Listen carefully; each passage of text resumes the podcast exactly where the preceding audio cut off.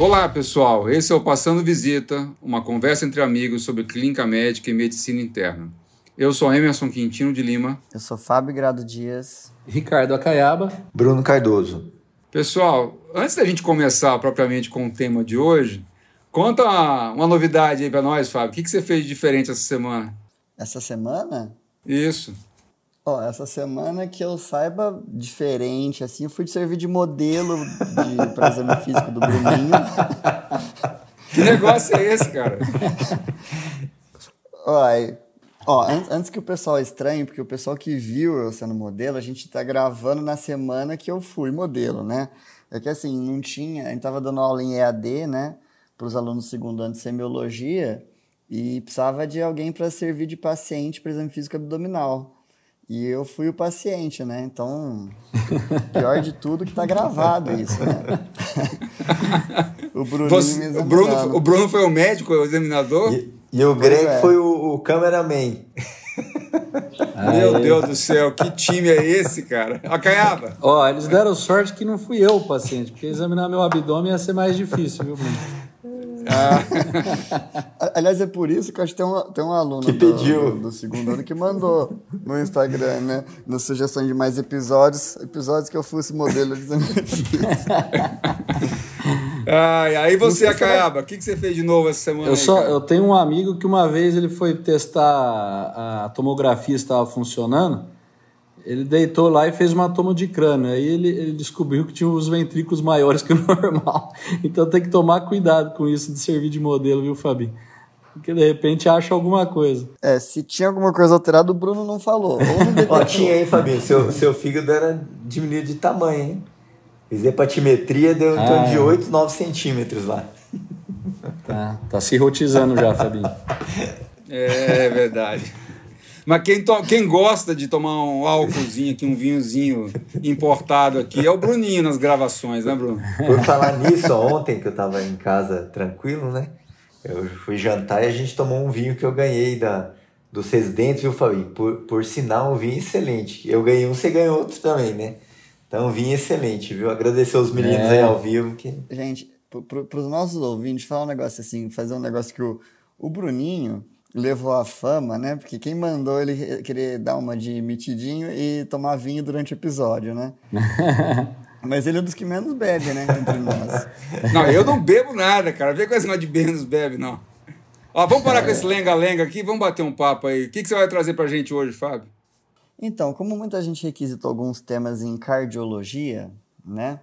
É, e a gente fala muito de tema de um paciente hospitalizado. Hoje eu resolvi trazer alguma coisa do paciente não hospitalizado.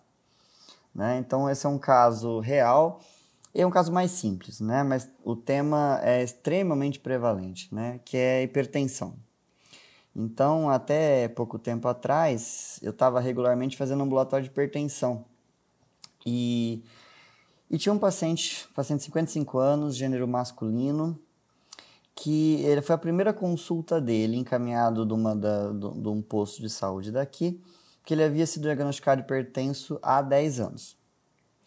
Ele estava assintomático no momento da consulta, ele reportava ser sedentário e pouco conhecedor de, de dieta hipossódica. Eu coloquei desse jeito que essa é a desculpa esfarrapada né, que, o, que o não aderente usa. Né? Não, eu nunca fui instruído.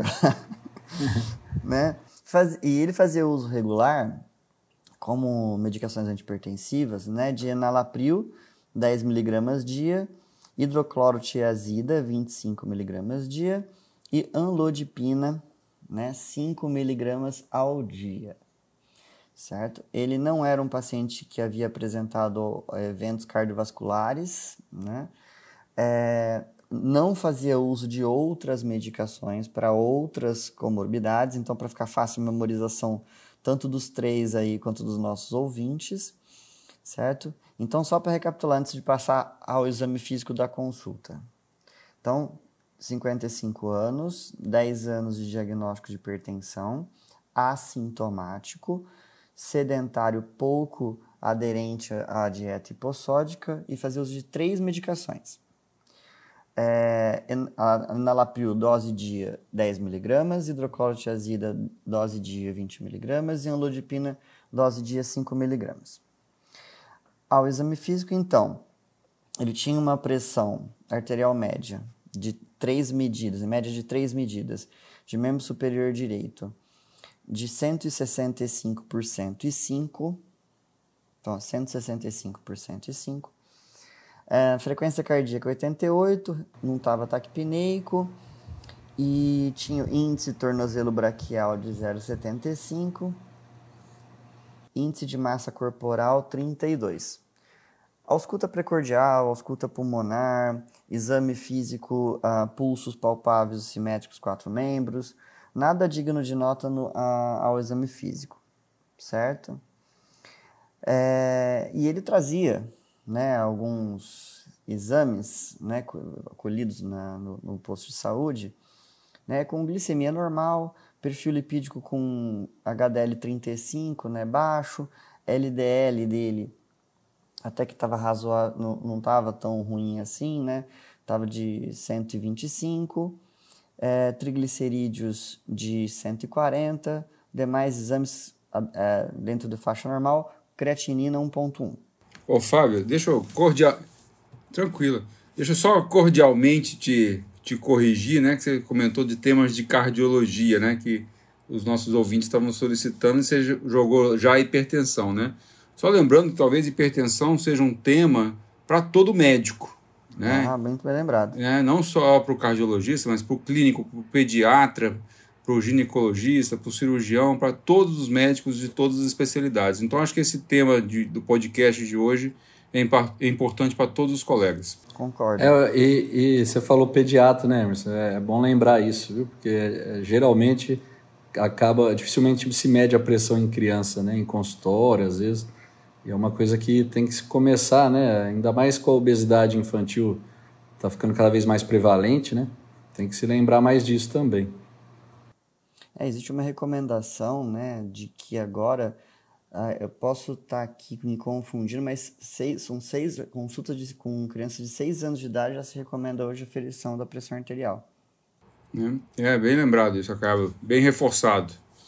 Ô, ô Fábio, Fábio... De, desse caso, deixa eu só fazer uma pergunta aí do exame físico. Você falou a pressão, né? É, essa pressão é, foi medida uma vez num braço? É, como, é que, como é que vocês costumam fazer aí? A gente costuma medir, Caiaba, nos dois membros, né? Membro superior esquerdo e direito. A própria sociedade, a sétima diretriz brasileira de hipertensão, recomenda que seja ferida a pressão arterial nos dois membros. E é sempre mais sensato, né, mais, mais prudente, melhor dizendo, que você faça média de três medidas. Né? E você leve para você avaliar a pressão arterial. E entre os membros, já que você comentou, a gente sempre assume como a pressão arterial do paciente o, o valor maior. Né? Então, o valor do membro em que ele apresentou média mais elevada. É... Então, a gente, no caso aqui no, desse paciente, era o membro superior direito. Tá. Ô, Fábio, uma outra coisinha de consultório, da gente que faz consultório, né, e falando da técnica de aferição de pressão arterial, que o Acaiaba já levantou a primeira bola aí, né, como é que é, rapidamente aí, Fábio, a forma de aferir pressão, como é que seriam as recomendações numa consulta médica inicial para poder aferir a pressão arterial? Eu vou falar aqui, muitos ouvintes vão pensar assim, puxa, ninguém faz isso, né? Mas é, em tese, gente, a gente pro semiologicamente falando, precisaria primeiro estimar a pressão sistólica do paciente pela artéria radial, pelo método palpatório. Então, palpando-se o pulso radial, a gente insuflaria o manguito, tá? até a gente ter a perda da percepção do, da, da onda de pulso, certo? Então, ali a gente estimaria mais ou menos a pressão sistólica, tá? desinsuflaria para checar o ponto e depois, auscultando a artéria braquial, a gente jogaria, né, insuflaria o manguito de 20 a 30 milímetros de mercúrio acima desse valor estimado e desinsuflaria a partir dali. O paciente estando sentado, né, com o braço estendido, apoiado, semifletido, certo? E a gente assumiria como pressão sistólica, né, o primeiro som, o primeiro som, a primeira fase de Korotkov, né, o, a pressão sistólica, e a pressão diastólica é o quinto som, a quinta fase de Krotkov. É importante a estimativa da pressão sistólica pelo pulso radial, porque alguns pacientes idosos, né, que têm artérias mais endurecidas, processos esses que a gente chama de arteriosclerose, podem ter hiato auscultatório. E às vezes, se a gente for pelo, direto mensurar pela, pela ausculta, a gente pode eventualmente subestimar a pressão sistólica do indivíduo. Oh, isso é bem lembrado. Oh, outra coisa, Fábio, ainda coisas bem práticas de consultório. Né? Você falou em insuflar o manguito. Né? Hoje em dia, os aparelhos uh, eletrônicos são cada vez mais confiáveis para aferição de pressão arterial. Né? Então, por exemplo, eu uso no consultório um aparelho certificado, tá certo, eletrônico. Também tem o, o, o tradicional, né? O que, que você acha sobre isso, Fábio? Até para educar os pacientes para uso domiciliar. É, o, pro, o problema desses, desses métodos automáticos é a questão de calibração e certificação. Né? Então, assim, porque eles podem ser utilizados, né? Então, você toma esse cuidado de usar um certificado e a calibração deveria ser semestral, Justamente, né, bem lembrado isso. Desses aparelhos, certo? O problema é que a maioria das pessoas não o faz. Né? Então, esses que, de punho, por exemplo, né, além da questão da calibração, a, a, a metodologia de utilização, né, o paciente deve colocar na altura do coração né, o, o, o punho para que não haja um viés de valor de, de resultado. E para esses aparelhos eletrônicos, né, ainda mais para as pessoas que vão utilizar em casa, é sempre conversar com o seu médico para poder adquirir um aparelho que seja certificado e validado pelas sociedades. Né? Existem vários aparelhos de boas marcas no mercado e a preferência é para usar os aparelhos de insuflação braquial né? e não aqueles de pulso. Manda a brasa, Bruninho, o que, que você quer comentar? Esse, esse caso que você falou para a gente é um caso clássico aí, né, que a gente vai ver bastante no consultório. E a primeira pergunta que nós nos fazemos aí é se esse paciente, Fabinho, ele pode ser realmente taxado como hipertenso? Ele tem diagnóstico de hipertensão? Bruninho, eu sei onde você quer chegar aqui, né? É o, porque, assim, é um paciente que, assim, hipertenso, eu acho que não há dúvidas aqui pelo fato dele ser, fazer três, uso de três fármacos, né? A pressão de consultório fora de meta, mas o que o Bruninho está querendo, gente, colocar aqui é a dificuldade de diagnosticar hipertensão. É isso aí, Fabinho. Né? É. É, eu tive um paciente recentemente aqui, que inclusive encontra-se nessa reunião. não sou eu, por sinal. Eu Exatamente. sou mais velho e não sou hipertenso. É. Não, eu, eu que tive uma medida de consultório alterada e fui conferir em casa mais uns dois, três dias, também estava alterado. Aí eu fui lá falei, ô, ô, Fábio, a gente fala de hipertensão, hipertensão no corredor, assim, né, do, do ambulatório eu acho que eu estou hipertenso, o que, que, que eu faço? Eu já sou hipertenso, então vou tomar o remédio, não vou?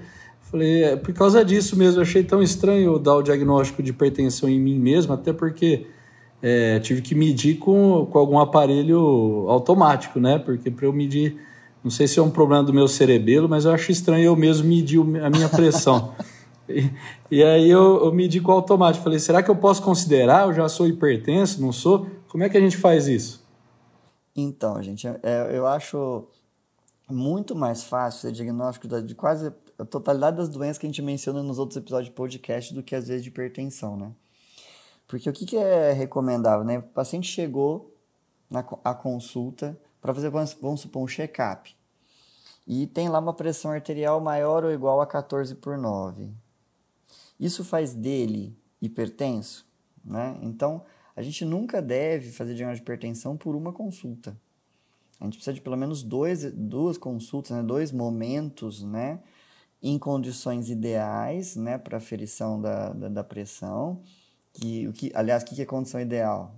Né? Bexiga vazia, não pode ter feito atividade física na, na meia hora anterior à, à consulta, não pode ter ingerido a bebida alcoólica no dia. Cafezinho não, não vale. Na última hora, entendeu? Tem todas essas condições ideais, né?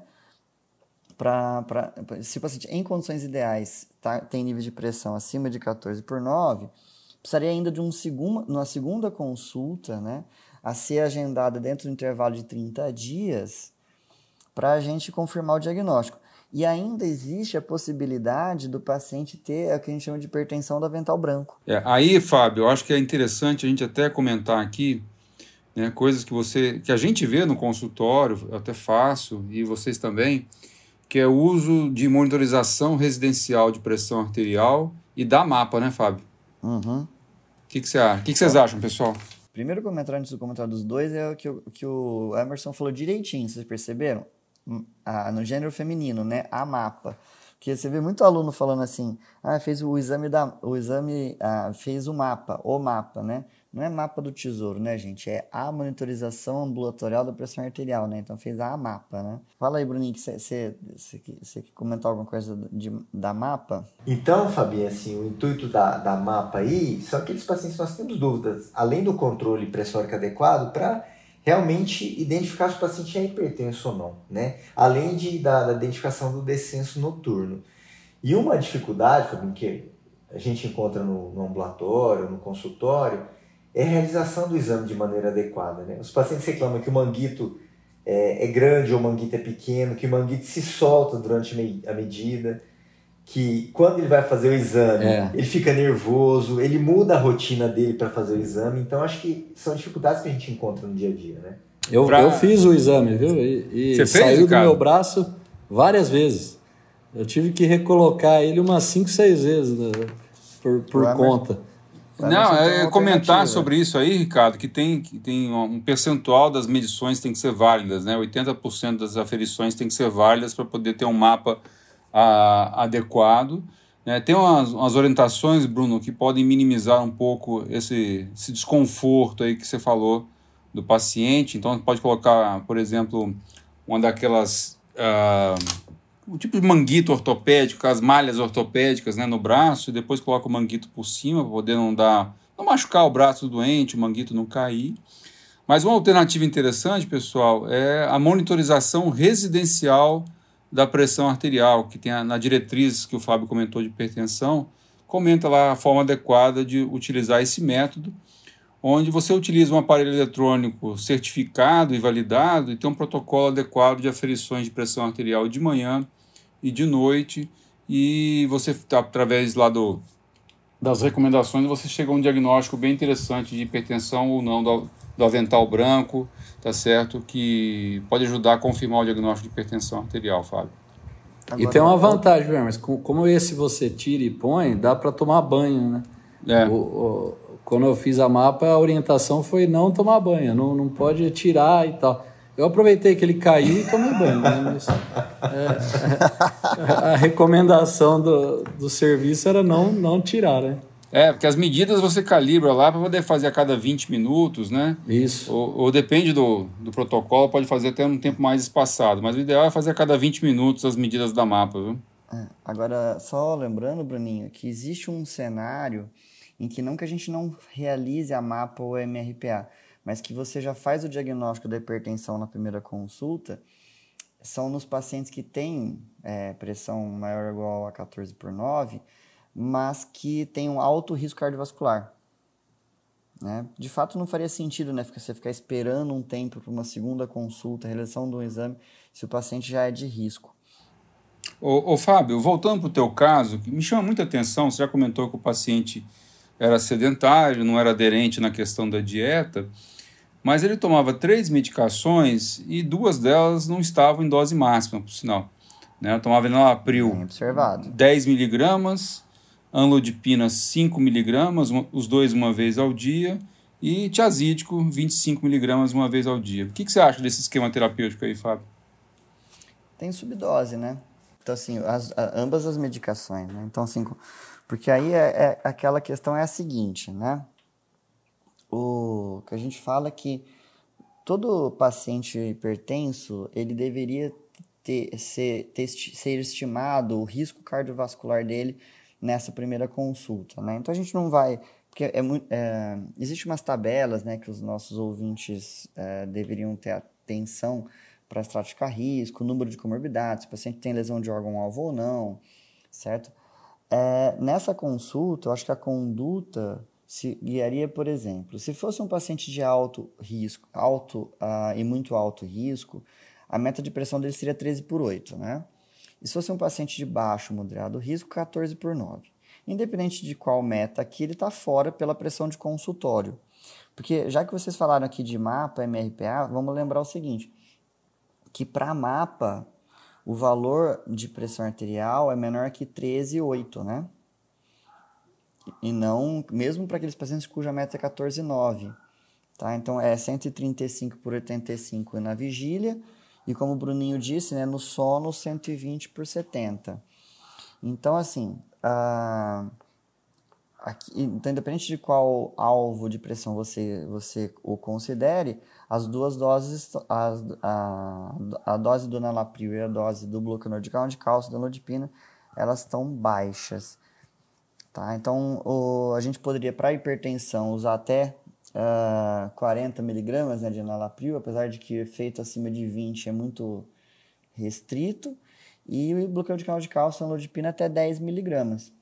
Poderia é. ser ajustada a dose desses fármacos nessa consulta admissional. O que, que vocês acham? Fábio, eu acho que ele estava com a pressão de 165 por 105. Por 105. Então, assim, eu acho que se fosse é, uma pressão mais limítrofe, por ser uma aferição só no consultório, acho que é o que a gente estava comentando da mapa, né? É, talvez, é, se ficasse em dúvida se poderia ser só aquele momento, talvez fosse interessante a mapa antes de mexer nos fármacos. Mas uma pressão mais elevada assim, é, acho que seria interessante reavaliar aí, né? Já que ele não ele está usando múltiplos fármacos aí, subdose ainda estaria hipertenso, né?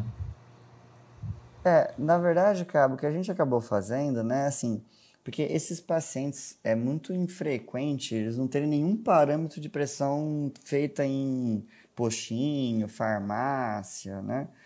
É, a gente acaba sempre questionando se, se, os níveis, se os níveis de pressão arterial aferidos ali na consulta mais ou menos batem com o que ele tem habitualmente eh, visto, né?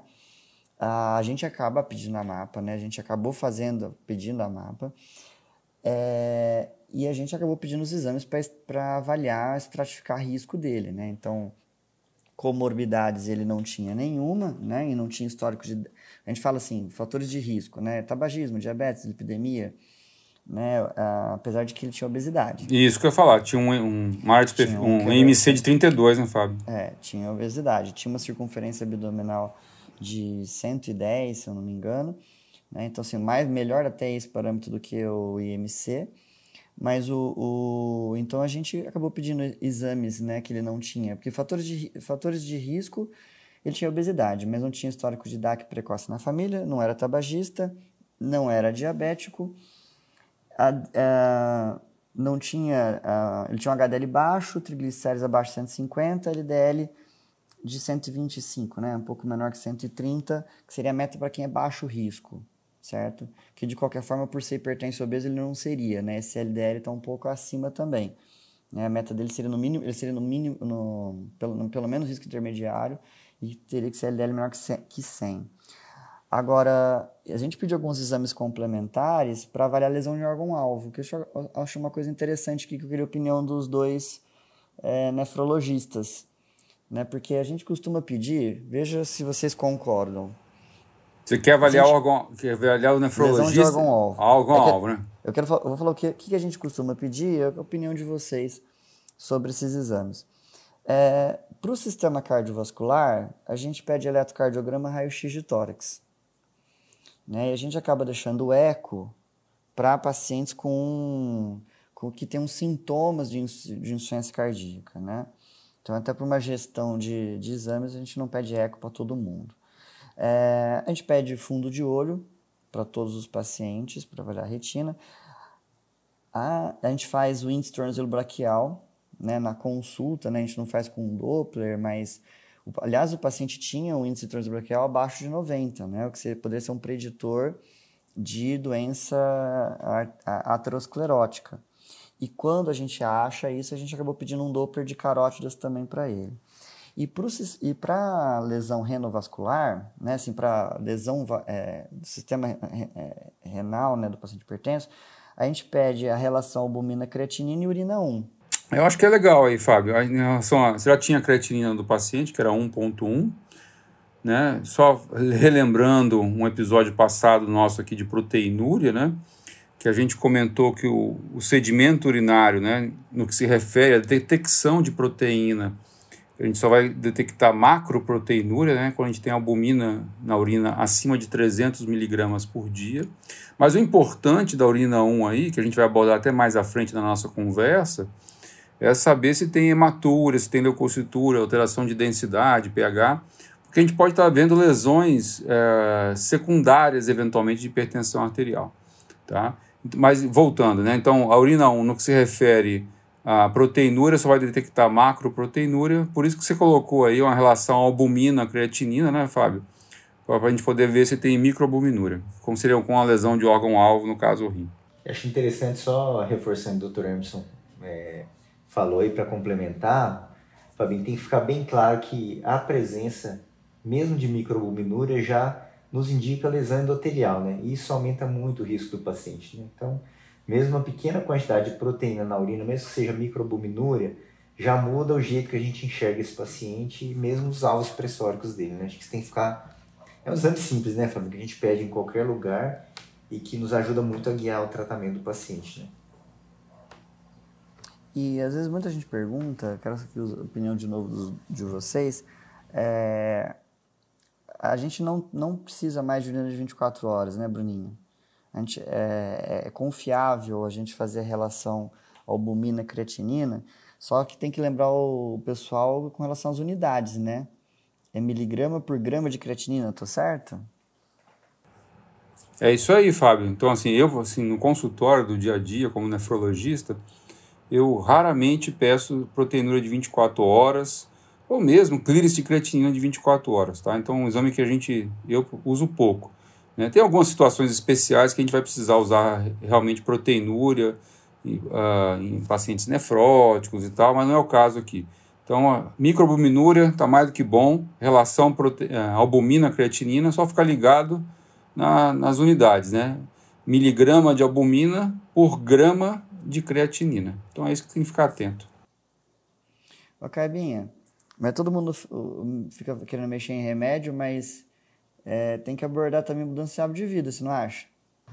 É, Antes de falar nisso, Fábio, vamos perguntar para o Acaiaba aqui se ele fez mudança de hábito de vida. Ah. É, é que a pandemia atrapalhou, viu, tentei... Agora é a desculpa do século, é a pandemia. Ó, vamos ficar sossegado, Acaiaba. Eu engordei 4 quilos na pandemia, cara. Não, mas eu, eu já fazia atividade física regular e eu, a alimentação hipossódica é que é difícil, porque a gente não almoça em casa, né? E, e aí é difícil, né? Eu entendo alguns pacientes por causa disso, assim, a gente que depende de comer a hora que dá, no lugar que dá, é, ou às vezes tem é, algum evento, né, médico, essas coisas, fica difícil você ficar é, se policiando em relação à, quantidade de sal, né? E, então é, é difícil. Eu não, não consegui mudar muito é, essa parte de ingesta da quantidade de sal. É, quando a gente vai comprar alguma coisa para casa, e eu sempre olho isso, mas é, é não, acho que não fez muito impacto. Mas eu acho que se for em termos de recomendação oficial aqui, é, se a gente pegar qualquer livro, né? Sempre é isso, né? E, em primeiro lugar. E, e, sempre é mais saudável, né? Sem dúvida nenhuma é mais saudável a mudança de hábito alimentar a atividade física. Né? Ah, isso é bom você ter comentado, Ricardo, assim, até por, porque realmente é difícil mudar hábito de vida, né? Então a gente sempre fala, fala, fala, né? E é uma das coisas que realmente é muito difícil de ter aderência, né? Então a gente tem que envolver o doente, né, o paciente, ao longo de várias consultas, não numa única consulta, para tentar convencê-lo da importância de mudar hábitos de vida. Na questão do sal, Fábio, né, que você estava comentando, né, a recomendação é comer menos que 5 gramas de sal por dia, que seria a dieta hipossódica, né? O que, o que é, vamos, vamos combinar aqui que muitas vezes é difícil né, de, do paciente aderir. Né? Eu comento assim no consultório para tentar convencer os doentes, ó, oh, meu, faz um, um mês aí de dieta sem sal, você vai ver que depois de um mês você acaba se acostumando.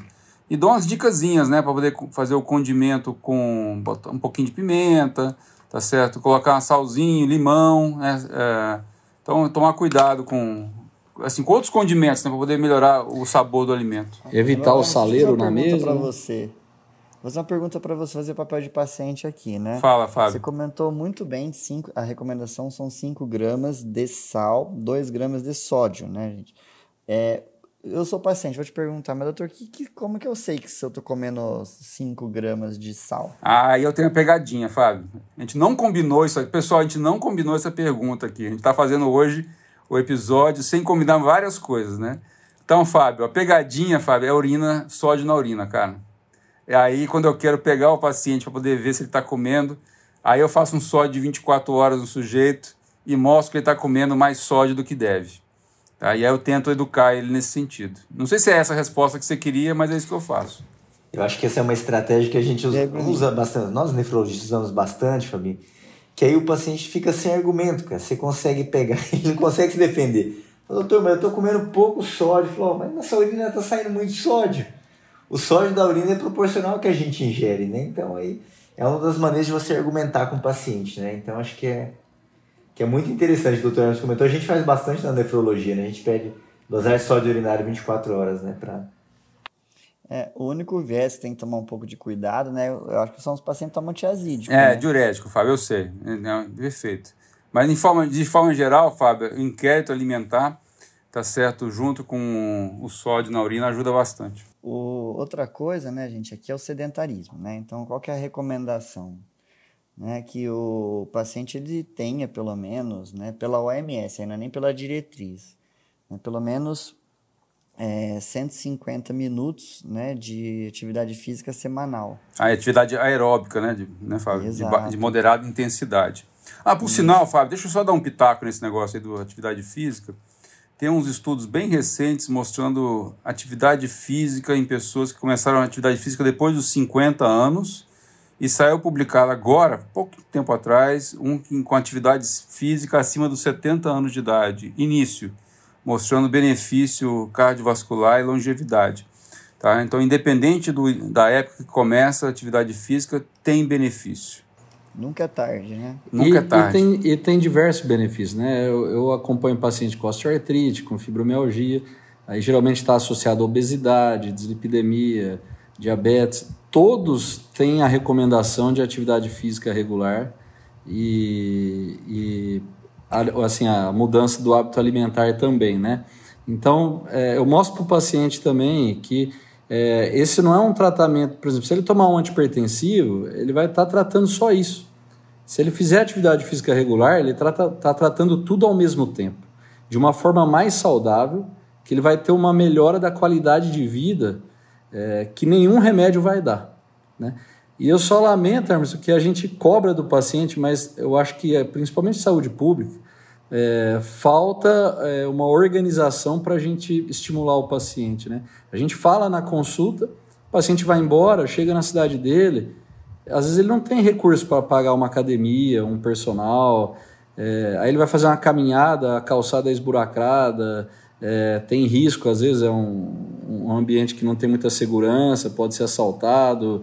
Então, assim, é, eu tenho paciente que mora no sítio, ele fala, doutor, como é que eu vou caminhar no sítio lá, estrada de terra, está chovendo. Então, é, eu acho que falta também uma estrutura na saúde pública para a gente poder promover mais a atividade física. É, só que e também, a, agora voltando para diretrizes, né, além do exercício aeróbico, né, que pela diretriz são pelo menos três vezes na semana, né? Com pelo menos 30 minutos em cada uma delas que você faça, né? E exercício resistido também. Isso, Fábio, bem né? lembrado. De duas a três vezes por semana, trabalhando os principais grupos musculares, né? É, então, assim, porque às vezes o pessoal é, só faz o aeróbico, né?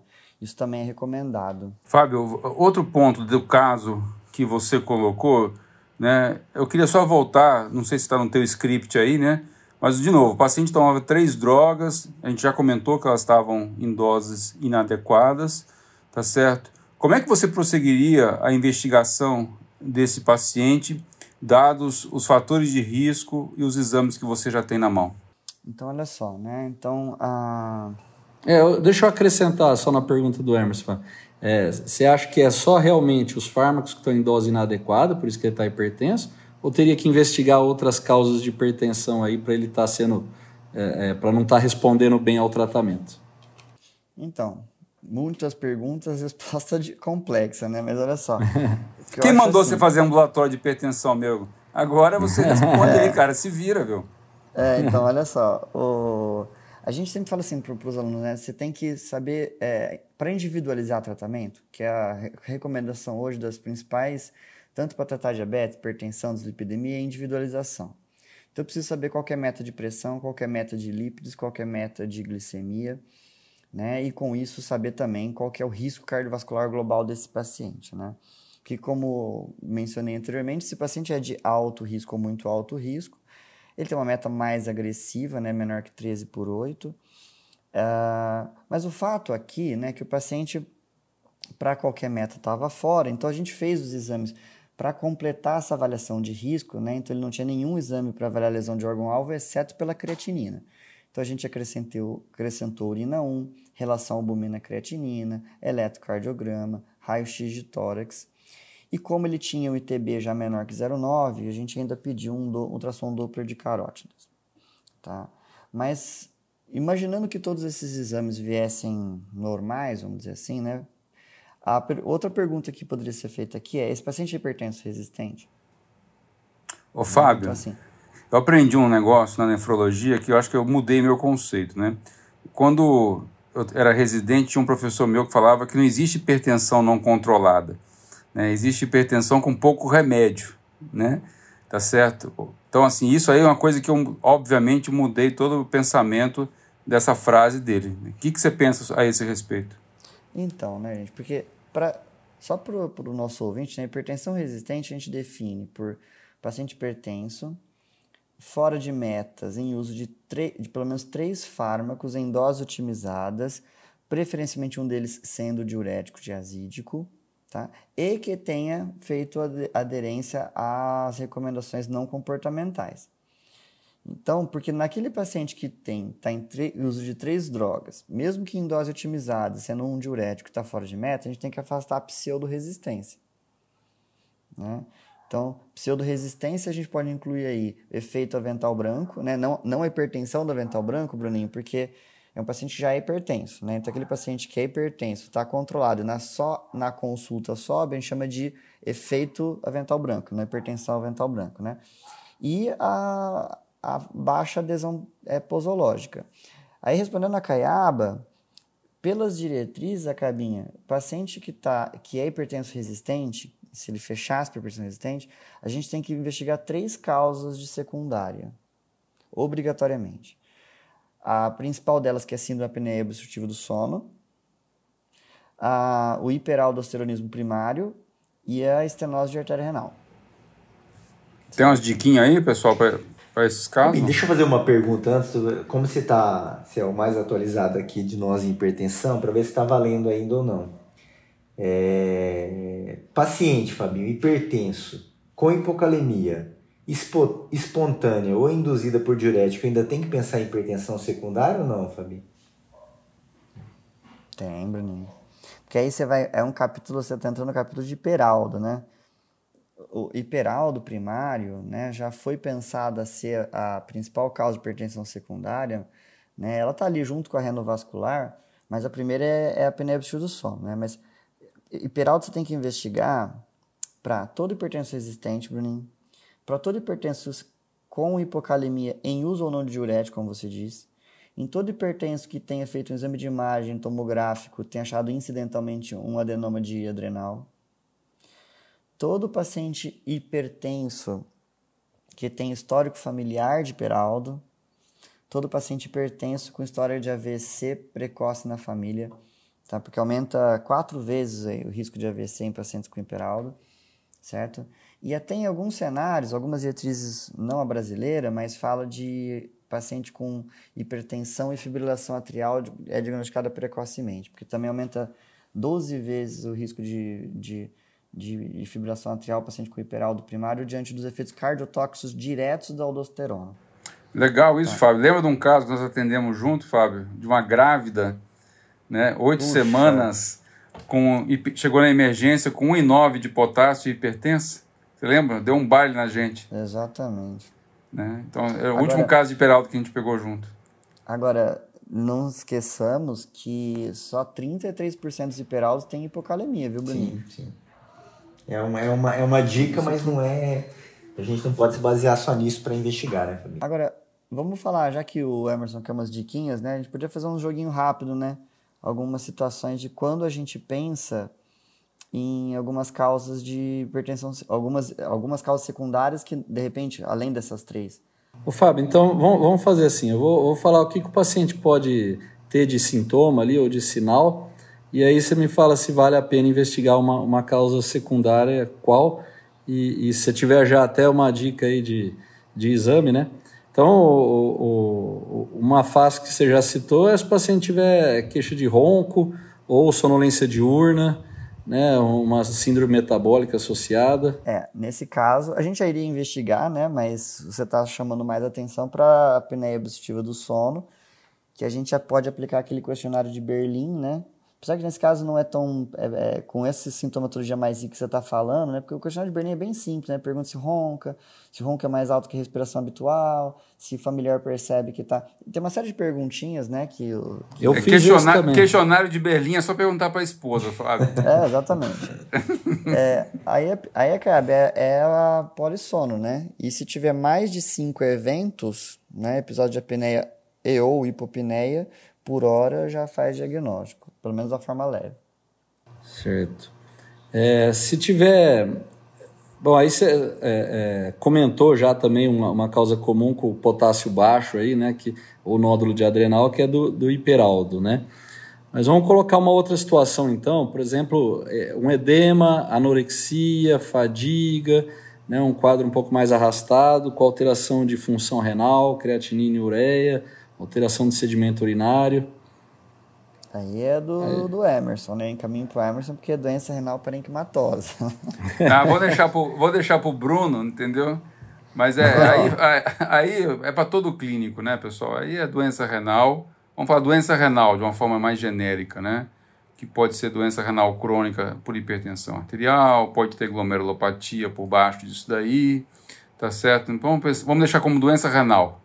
Sensulato, eu, em aberto. Eu, eu Caibinha, já que você está perguntando o exame também, né, eu não falei, o hiperaldo, só para comentar, a gente tria com relação ao docerona na atividade plasmática de renina. Tá? Então, ah, sim. Ouvinte... Certo, é. Como investigar, né? Então, aí da parte de doença renal, a gente né, poderia fazer exame de imagem renal, além dos exames que vocês comentaram da relação de albuminúria e proteinúria, né? Então, acho que aí depende desses achados para ir prosseguindo nisso, né? Agora tem um, um, um, outro quadro que envolve a parte renal, que não é bem, bem com esses sintomas, né, Fábio? Mas pode ter aí é, sopro abdominal, que é, é, difícil do pessoal pesquisar, mas a gente pode achar, com uma alteração de função, às vezes a, até um pouco mais rápida, e podendo fazer até demagudo pulmonar, né, com, geralmente vem com um quadro de hipertensão mais grave. Aí. Essa aí que você está querendo também é aquela que quando você entra com o IECO ou BRA, piora a função renal, né, Caiminha? Ah, sim, é essa é verdade. Aí, essa daí, eu, eu assisti um monte de aula do Bruno. Né? Então, o Bruninho já deu... Eu assisti umas duas vezes a aula do Bruno. Né, Bruno? O que, que ele está querendo dizer aí? Deixa eu contar a história, Fabinho. Essa, esse tema aí... Não, peraí, peraí. Deixa, ô, ô Bruno, aí você começa de novo. Não liga pro latido dela, não, que tá lá no, no outro que é só pro Vinícius acompanhar, tá? Então esses tá. latidos do cachorro não atrapalham. Porque as crianças estão lá fora, ela fica latindo no portão. Deixa quieto. Então, voltando à gravação, aí, resposta do Bruno, vai. Fabi, esse tema aí, cara, assim, felizmente foi um dos temas que eu mais estudei na nefrologia, né? Eu fui é, é, convidado, assim, como residente da NEF, para apresentar alguns casos. E assim, era mais ou menos para apresentar um caso na sexta. É, Quinta-feira, tipo 11 da noite, chegaram uns 35 artigos no meu e-mail, Fabinho para apresentar na semana. e me marcou muito, que eu li todos os artigos assim mais recentes. Eu li bastante sobre hipertensão né, renovascular. Tem uns mais, os mais recentes, um chama astral, o outro coral, não vou comentar aqui para a gente não entrar a fundo, mas é um tema assim que eu, que eu li bastante, acho muito interessante, que é prevalente, né? Igual você falou, dá muitas pistas, né? Aquele paciente que vai bem a começa a creatina piora, faz uma hipercalemia, um paciente mais idoso que tem uma piora súbita de função renal sem motivo aparente, né? E é um tema que tem que ficar na nossa mira. O screening é feito, é, a gente começa com ultrassom Doppler, depois temos para comprovar, podemos fazer arteriografia que não, nós não fazemos na prática, ou angiorressonância ou angiotomografia que são semelhantes. Ainda no campo de renovascular, pessoal, é, lembrar de, do diagnóstico, porque o, o, o Acaba comentou de sopro abdominal, além de ser pouco pesquisado, é de difícil encontrar sopro abdominal. Né? Então, essas dicas que o, o Bruno já comentou também, mas hipertensão que piora o controle da hipertensão arterial no idoso, às vezes, onde você precisa aumentar o número de antipertensivos, né, pode ser, você deve pensar na possibilidade de doença renovascular. Às vezes, uma piora de creatinina, mesmo num paciente que não está usando IE cobrar meio rápido, você pode pensar na, na possibilidade de doença renovascular, porque nós estamos falando de aterosclerose nessas situações dos pacientes mais velhos. Então, podem ser pistas.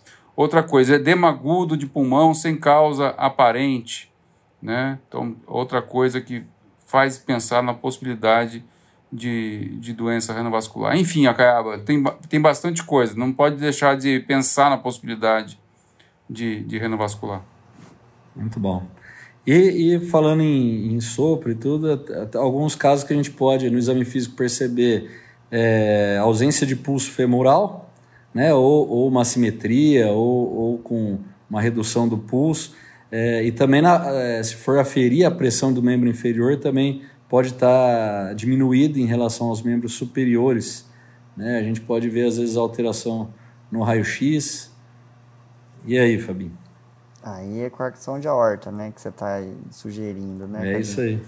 É, é o eco e, e, com ou sem né, anjo TC, né? Para confirmar. Mas, de forma geral, a gente acabou conversando aqui bastante da, de causa. Não é, não é ideia da gente explorar hipertensão secundária, né? mas era só lembrar para o ouvinte de algumas possibilidades em pacientes com hipertensão resistente, né, Fábio? É, porque, assim... É, é, tem umas causas gente... endocrinológicas aí, Fábio, que você é, quiser só tem citar tem bastante, aí. Tem bastante, porque a gente tem que lembrar de, de, da, assim, da, além da, da, do hiperaldo, como outra síndrome mineralocorticoide, mas é rara, né? mais rara como causa de hipertensão resistente é a síndrome de Cushing. Ah, o felcromocitoma também, é, que também é, é bastante raro. Né? Nem sempre você vai ter aquela tríade clássica, cefaleia, diaforese e palpitação. As doenças tiroidianas podem ser causa de, de hipertensão secundária, né? O hipertiroidismo, por, por gerar um alto débito, né? Aquela pressão mais divergente, sistólica, marca diastólica. Uh, o hipotireoidismo inverso, né? Aumenta mais resistência, vascular é, sistêmica. Hiperpara hoje também é visto como causa de, de, de hipertensão secundária. A acromegalia é mais rara, né? Então eu acho que são essas as. Mas você sabe que muito mais prevalente que tudo isso tem alguns fármacos, né? Que o pessoal a gente, a gente esquece, né? O negócio é anti-inflamatório. Aí o Caiapo vai ficar pé da vida com a gente, porque Exatamente. nunca vi ter tanto doente com hipertensão piorada por anti-inflamatório, Caiapo. É. Não, aqui, eu, eu, eu, ajudo a tirar, Emerson. Ah, é, é, assim, sabe como que ele tira? Ele passa corticoide. É.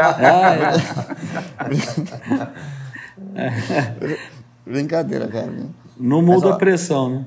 É, agora, aqui, como paciente do gênero masculino, né, mas nos femininos, lembrar do, da terapia estrogênica, né?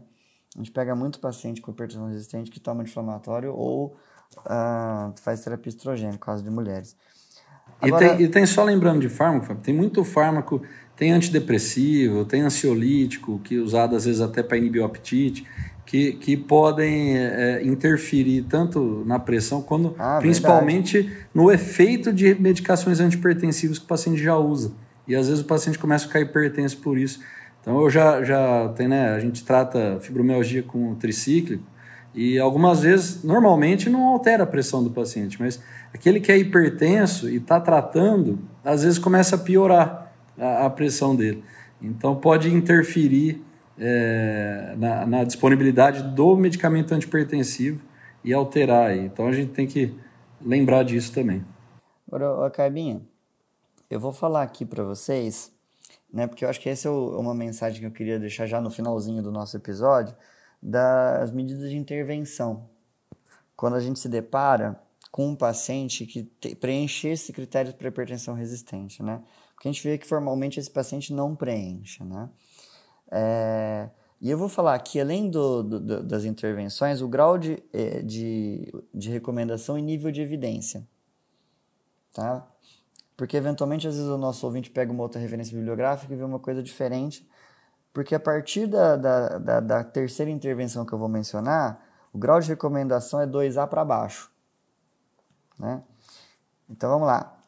Mudança de estilo de vida. 1B. Otimizar o tratamento com as três medicações é, bloqueador de canal de cálcio, Iecobra e clortalidona. Isso é um detalhe interessante, porque a gente fala assim, ah, paciente está tomando hidroclorotiazida, né? Mas ah, nas diretrizes, no paciente hipertenso resistente, a recomendação não é tiazídico, é clortalidona. A maior parte dos estudos que mostram, que respaldam a redução de mortalidade com tiazídico, e o principal estudo é o ORAT, é feito, são feitos com clortalidona. Ela tem uma meia-vida um pouco mais longa que hidroclorotiazida. E aqui lembrando aqui para os nossos ouvintes, né, as quatro classes que reduzem mortalidade de paciente hipertenso. Tiazídico, bloqueador de canal de cálcio e ECABRA. Tá? Não confundir com drogas que reduzem mortalidade de insuficiência cardíaca ou insuficiência coronariana. Tá? Então, clortalidona e ECA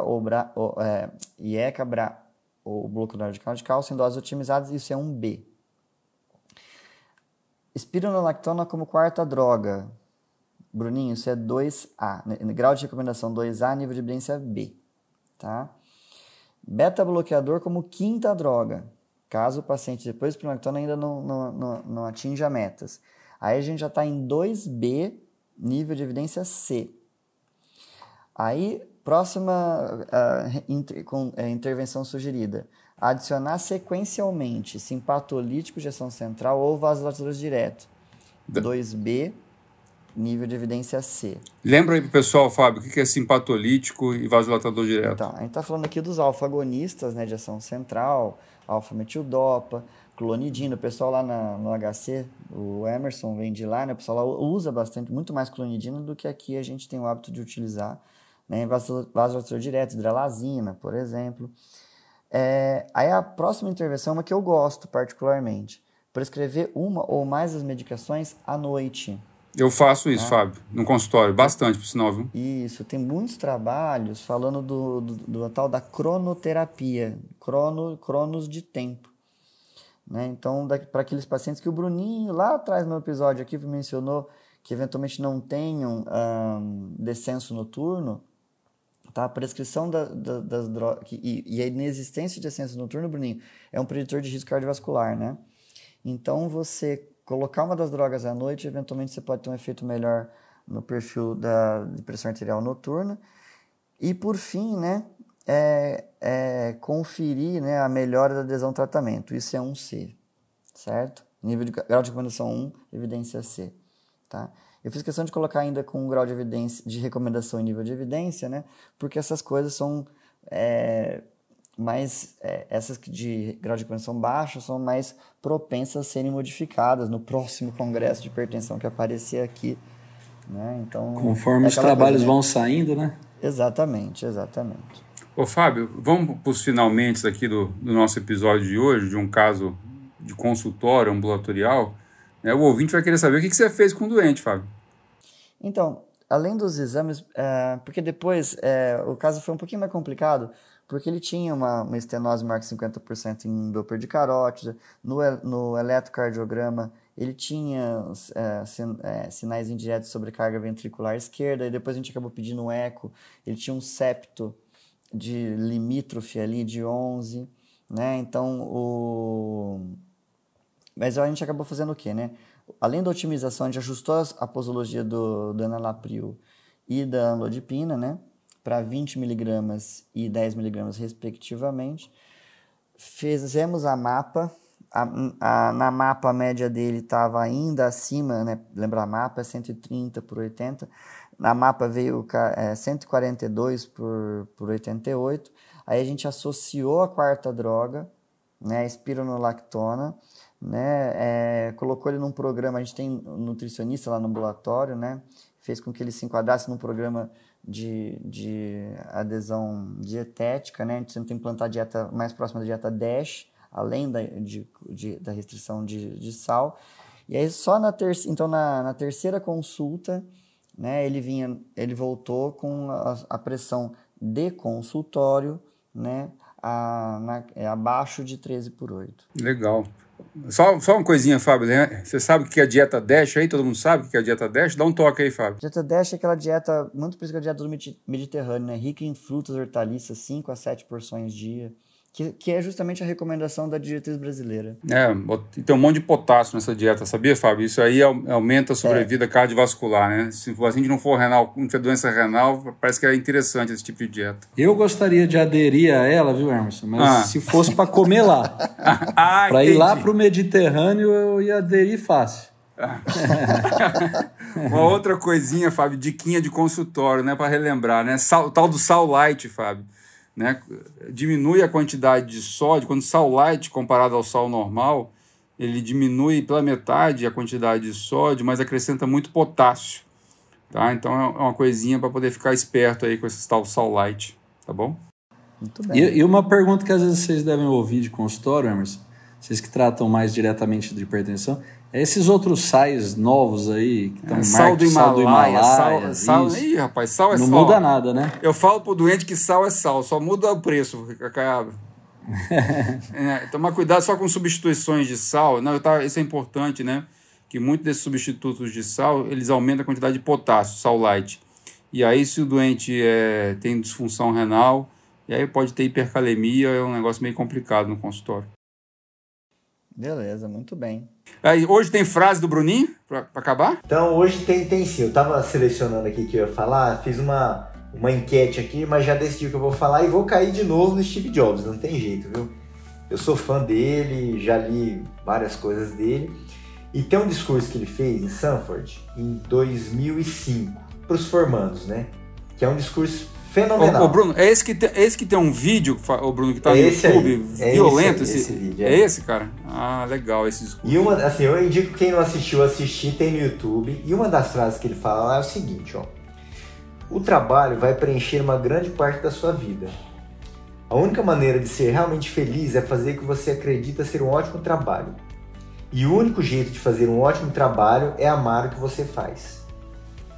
Então, assim, eu acho que essa, essa frase é bem, bem bacana. Tem outras, viu? Esse discurso é fenomenal, mas essa eu destaquei hoje aí pra gente guardar para levar pro final de semana aí. Ô, Bruninho, você tá no plantão hoje, né, Bruno?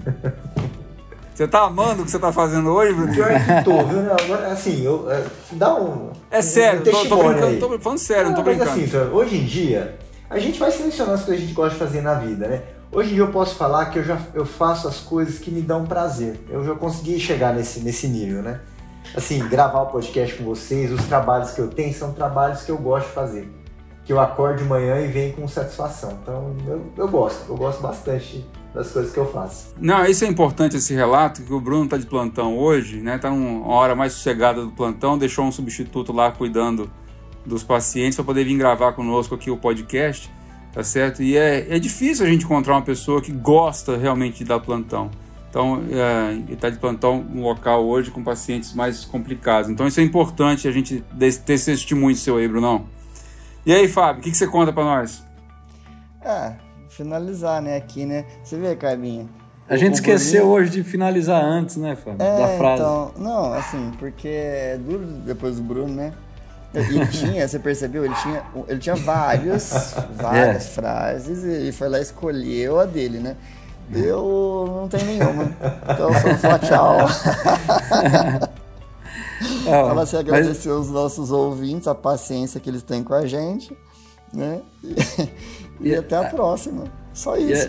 Eu, eu, também, só, só agradecer e a, a, as dicas aí, as sugestões que estão vindo pelas redes sociais, que nós estamos ouvindo e estamos organizando os próximos episódios baseado nisso. E também, só que, que a gente ama o que está fazendo também, né, Fábio, hoje, que, Ah, sim, que é não sim. trabalhar também com a família, né? Hoje, realmente. Não, é, pessoal, é, é, hoje a gente fez um podcast, um episódio legal de um caso de consultório que o Fábio atendeu no, no ambulatório de hipertensão lá da nossa instituição, né? De uma maneira bem descontraída aí. E essas coisas que o, Ricardo comentou, né? Nós estamos vendo os- as dicas de vocês, as sugestões para poder nos guiar nos próximos episódios. Fiquem atentos aí que vamos ter novidade, hein, pessoal? Esse foi o Passando Visita, uma conversa entre amigos sobre clínica médica e medicina interna. Um abraço para todos aqui do podcast, nossos ouvintes, e até o próximo episódio.